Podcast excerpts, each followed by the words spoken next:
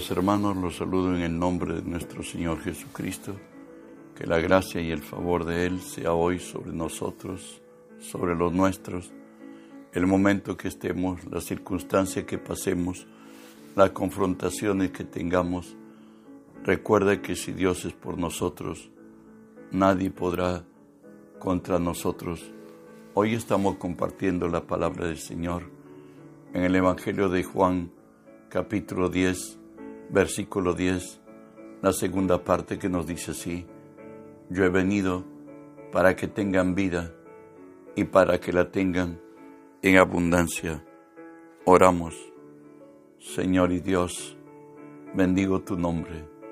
Gracias por el privilegio de presentarme delante de ti y ponerme por ti delante de tu pueblo por ello te cedo, Señor, mi voluntad, las palabras de mi boca, mis pensamientos, actitudes y acciones, Señor, las sujeto a ti y las someto a ti. Y tú que vives en mí, obra a través de mí. Por tu nombre, Jesús, tomo autoridad sobre toda fuerza del reino del mal que se haya filtrado en este lugar, Señor Dios nuestro o al lugar a donde esta señal alcance por tu palabra, los ordeno que huyan de nosotros, que se aparten de nosotros en el nombre de Jesús. Y en el nombre de Jesús, Dios Espíritu Santo, permíteme decirte bienvenido Espíritu Santo. Hoy unge mis labios con tu poder, pon tus palabras en mi boca, unge los oídos de mis hermanos, para que tu palabra quede en nosotros, Señor. Hoy háblanos Dios, en el nombre de Jesús. Amén y amén. Estamos estudiando vida abundante. Hoy trataremos no resistas al malo. Lo encontramos esto en Juan 5:39 que nos dice así, pero yo os digo, no resistáis al que es malo, antes a cualquiera que te hiera en la mejilla derecha, vuélvele también la otra. Recuerda que la vida o lo vivimos por fe o lo vivimos por la vista, determinado por nuestros sentidos. Sin embargo, el ocuparse de la carne, nos dice Romanos 8, es muerte, pero el ocuparnos del Espíritu es vida y paz, por cuanto los designios de la carne son enemistad contra Dios, porque no se sujetan a la ley de Dios ni tampoco pueden y los que viven según la carne no pueden agradar a Dios. La exhortación del Señor es esta. En Gálatas 5 lo dice. Digo pues, andar en el Espíritu y no satisfagáis los deseos de la carne, porque el deseo de la carne es contra el Espíritu y el del Espíritu contra la carne, y estos se oponen entre sí para que no hagáis lo que quisierais. Hay una contraposición en la mente del creyente, porque ahora hay dos naturalezas que pugnan, porque en la voluntad del hombre se haga la voluntad del reino al cual pertenecen, o al reino de la luz, o al reino de las tinieblas. De ahí que la palabra nos determina a tomar decisiones firmes. Y nos dice así, porque si vivís conforme a la carne, o sea, determinado por tus sentidos, morirás. Mas si por el Espíritu hacéis morir las obras de la carne, moriréis. El Señor nos dijo que no resistamos al malo, que cualquiera que nos hiera en la mejilla derecha, le volvamos la otra. ¿Cómo es esto? Está en en Mateo 5:44. Pero yo os digo, amad a vuestros enemigos, bendecid a los que os maldicen, hacer el bien a los que os aborrecen y orar por los que os ultrajan y os persiguen. Es una situación en contrario. Es una contracultura a la fe que tenemos es contra nuestra razón. Y Pedro mismo por el Espíritu lo dice a la iglesia, no devolviendo mal por mal, ni maldición por maldición, sino por el contrario, bendiciendo, sabiendo que fuiste llamados para que heredaseis bendición. Recuerda que por la ley de la siembra y la cosecha, todo lo que el hombre sembrare cosechará. Si sembramos maldición, la maldición viene a nosotros. Si los bendecimos, seremos bendecidos nosotros. Por ello nos dice, sabiendo que vosotros habéis sido llamados para que heredéis bendición. Dios quiere que estemos en paz con todos los hombres. En Efesios 4 nos dice, airaos pero no pequéis, no se ponga el sol sobre vuestro enojo, ni deis lugar al diablo. Es más, añade en Romanos 12, si es posible, en cuanto dependa de vosotros, estad en paz con todos los hombres. No os venguéis vosotros mismos, amados míos, sino dejad lugar a la ira de Dios, porque escrito está, miel la venganza yo pagaré, dice el Señor. Así que, si tu enemigo tuviera hambre, dale de comer. Si tuviera sed, dale de beber.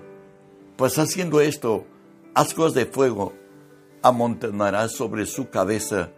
No seas vencido de lo malo, sino vence con el bien el mal. No seas vencido de lo malo, sino vence con el bien el mal. Esto es lo que Jesús nos decía. Amad a vuestros enemigos, bendecir a los que os maldicen, haced al bien a los que os aborrecen, y orar por los que os ultrajan y os persiguen. El más, Jesús nos dice lo que se llama la regla de oro, le llaman. Así que todas las cosas que queráis que los hombres hagan con vosotros, así también haced vosotros con ellos, porque esta es la ley y los profetas. Avanzamos. Principios de relación con los demás. El Salmo 18 nos dice, con el misericordioso, te mostrarás misericordioso y recto para con el hombre íntegro. Limpio te mostrarás para el limpio y severo serás con el perverso. Sabes, el perdón debe imperar en nuestras relaciones, si no Dios mismo nos entregará a los verdugos. Además el Señor nos dice, hay de los que a lo malo le dicen bueno y a lo bueno le dicen malo, que hacen de la luz tinieblas y de las tinieblas luz, que ponen lo amargo por dulce y lo, y lo dulce por amargo. Hay gente que anda fuera de los principios de Dios y por el contrario, Satanás impera en sus caminos. Dios dijimos que pide que en nosotros el perdón debe imperar. En Mateo 18, Jesús habló acerca de los dos deudores y que al par es una cadena. Unos nos deben, a otros debemos. Y finalmente llegó toda deuda y todo plazo se cumple y toda deuda se paga. Hoy ha sido llamado un hombre que debió mucho, dos mil talentos equivalente a diez millones de dólares. Y fue y como le presionara el amo a que pague, él le pidió misericordia. El amo movido a misericordia le dijo, no me debes ya. Sin embargo, a él le debían solamente 30 dólares. Y este muchacho a quien debía, él también lo, lo, lo tomó, le le presionó para que le pagare, le dijo las mismas palabras con las cuales él había liberado la cuantiosa cuenta y le dijo que tenga misericordia y que lo pagaría. Pero él no tuvo misericordia, lo puso a la cárcel. Pero cuando no hay nada bajo el cielo que esté oculto, hoy ha sido avisado el amo a quien él debió demasiado y de mucho los la cuenta muy elevada, equivalente a 10 millones de dólares. Hoy lo llama delante de él y le dijo, entonces llamándole su señor, le dijo, siervo malvado, toda aquella deuda te perdoné porque me rogaste. ¿No debías tú también tener misericordia de tu consiervo, como yo tuve misericordia de ti? Entonces el Señor enojado le entregó a los verdugos hasta que pagase todo lo que le debía. Así también mi Padre Celestial hará con vosotros si no perdonáis de todo corazón a vuestro hermano sus ofensas. Recuerda que esta era una parábola. Dios nos ha perdonado y Él nos impone a perdonar.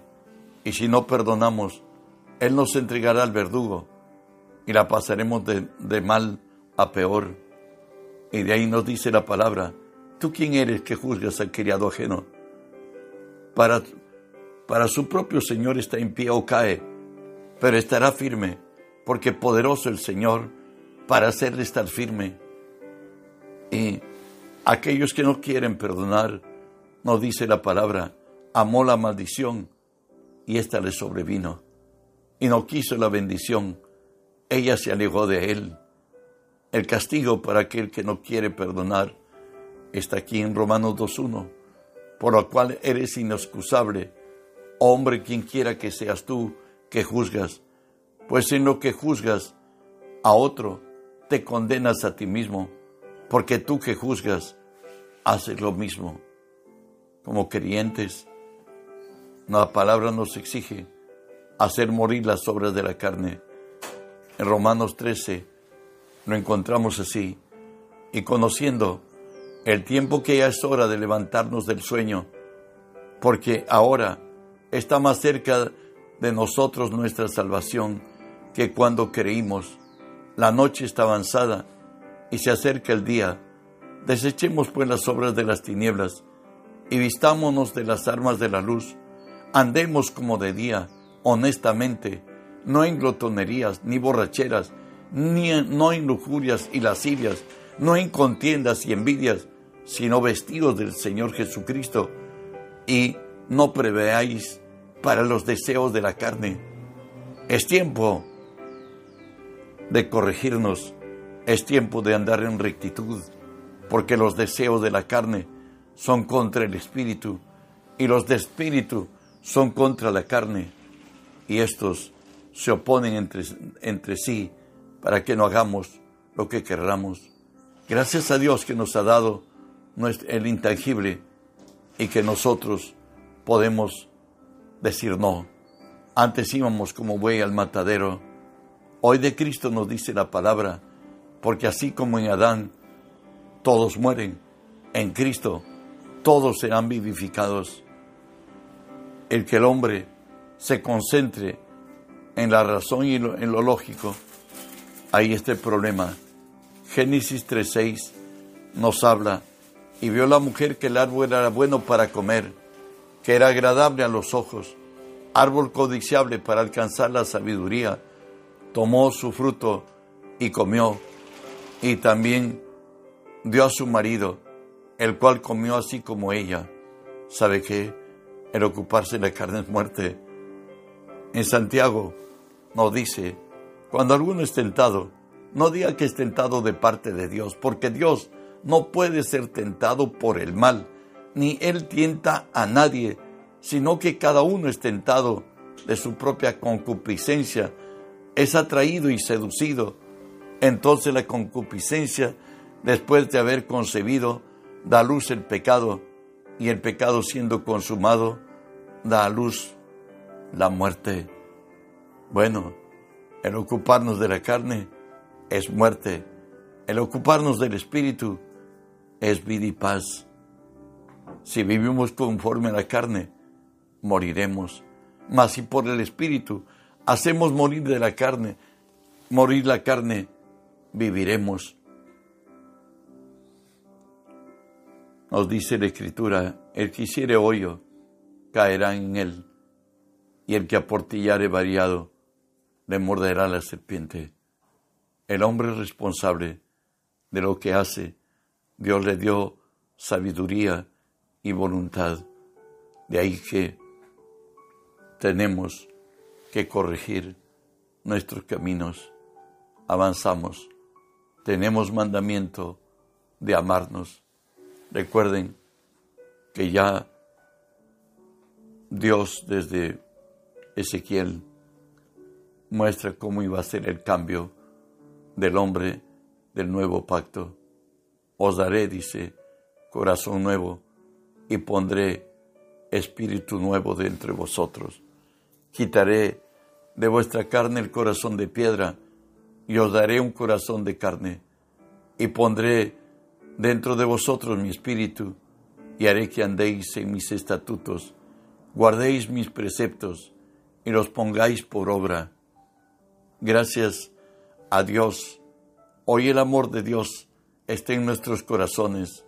En Romanos 5:5 nos dice, y la esperanza no avergüenza, porque el amor de Dios ha sido derramado en nuestros corazones por el Espíritu Santo que nos fue dado. Jesús dijo a sus discípulos esto, un mandamiento nuevo os doy, que os améis unos a otros, como yo os he amado, que también os améis unos a otros. En esto conocerán todos que sois mis discípulos, si tuvieseis amor los unos con los otros. Jesús dijo que el distintivo de los suyos es amarnos como Él nos ha amado. Pedro entendió el camino y nos escribe, así, dice, ante todos, tened entre vosotros ferviente amor, porque el amor cubrirá multitud de pecados. El amor que debemos tener hacia el pueblo de nuestro Dios especialmente es un amor arrebatado, un amor que se muestra, no que sencillamente decimos te amo con el corazón. Pablo nos habla algo de más.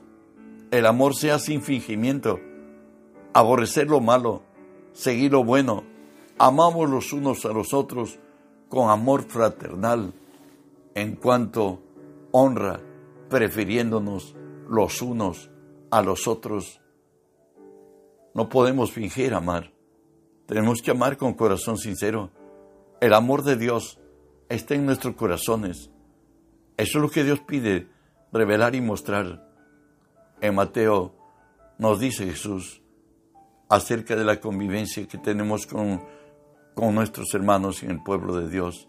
Por tanto, si traes tu ofrenda al altar y allí te acuerdas de que tu hermano tiene algo contra ti, deja allí tu ofrenda delante del altar y anda, reconcíliate primero con tu hermano y entonces ven y presenta tu ofrenda.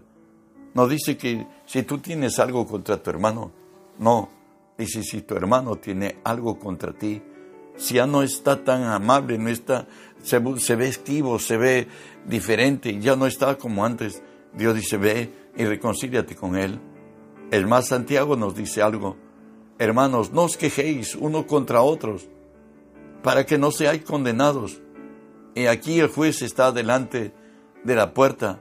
Hermanos míos, tomad como ejemplo la aflicción y la paciencia de los profetas que hablaron en el nombre del Señor. Y aquí tenemos por bienaventurados a los que sufren. ¿Habéis oído la paciencia de Job? ¿Habéis visto el fin del Señor? Que el Señor es muy misericordioso y compasivo. Recuerda que desde la cruz pudo decirle a su Padre, Padre, perdónales, porque no saben lo que hacen. ¿Y qué hacía el hombre? Estaba privando de la vida. estaban muriendo Jesús, pero aún así su perdón nos libertó y nos dio oportunidad de arrepentimiento. El Señor sigue exhortándonos a convivir como es digno del Señor. En 1 Corintios 10 habla de la razón por qué no entraron a la tierra prometida. Dice, ni murmuréis, como algunos de ellos murmuraron y perecieron por el destructor. La palabra nos dice, y a Jesús mismo, pero yo os digo que cualquiera que se enoje contra su hermano será culpable de juicio. Cualquiera que diga necio a su hermano será culpable en el concilio. Y cualquiera que le diga fatuo quedará expuesto al infierno de fuego. Estamos terminando ya. Jesús dice, si alguno dice yo amo a Dios y aborrece a su hermano, es mentiroso, porque el que no ama a su hermano, a quien ha visto, ¿cómo puede amar a Dios a quien no ha visto? Y nosotros tenemos este mandamiento, el que ama a Dios, ame también a su hermano. Sabes, escucha bien, el amor no hace mal al prójimo. Así que el cumplimiento de la ley es el amor. Y esto, conociendo el tiempo que es hora de levantarnos del sueño, porque ahora está más cerca de nosotros, nuestra salvación, que cuando creímos que Dios en su gracia nos sostenga y nos, y nos proyecte a mejor vida.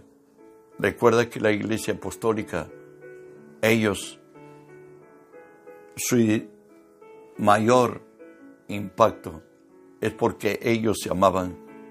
Recuerda que aún no dice la palabra que no había ningún necesitados entre ellos, que todos los que poseían propiedades lo vendían y lo traían a los pies de los apóstoles y ellos lo repartían a cada uno según su necesidad.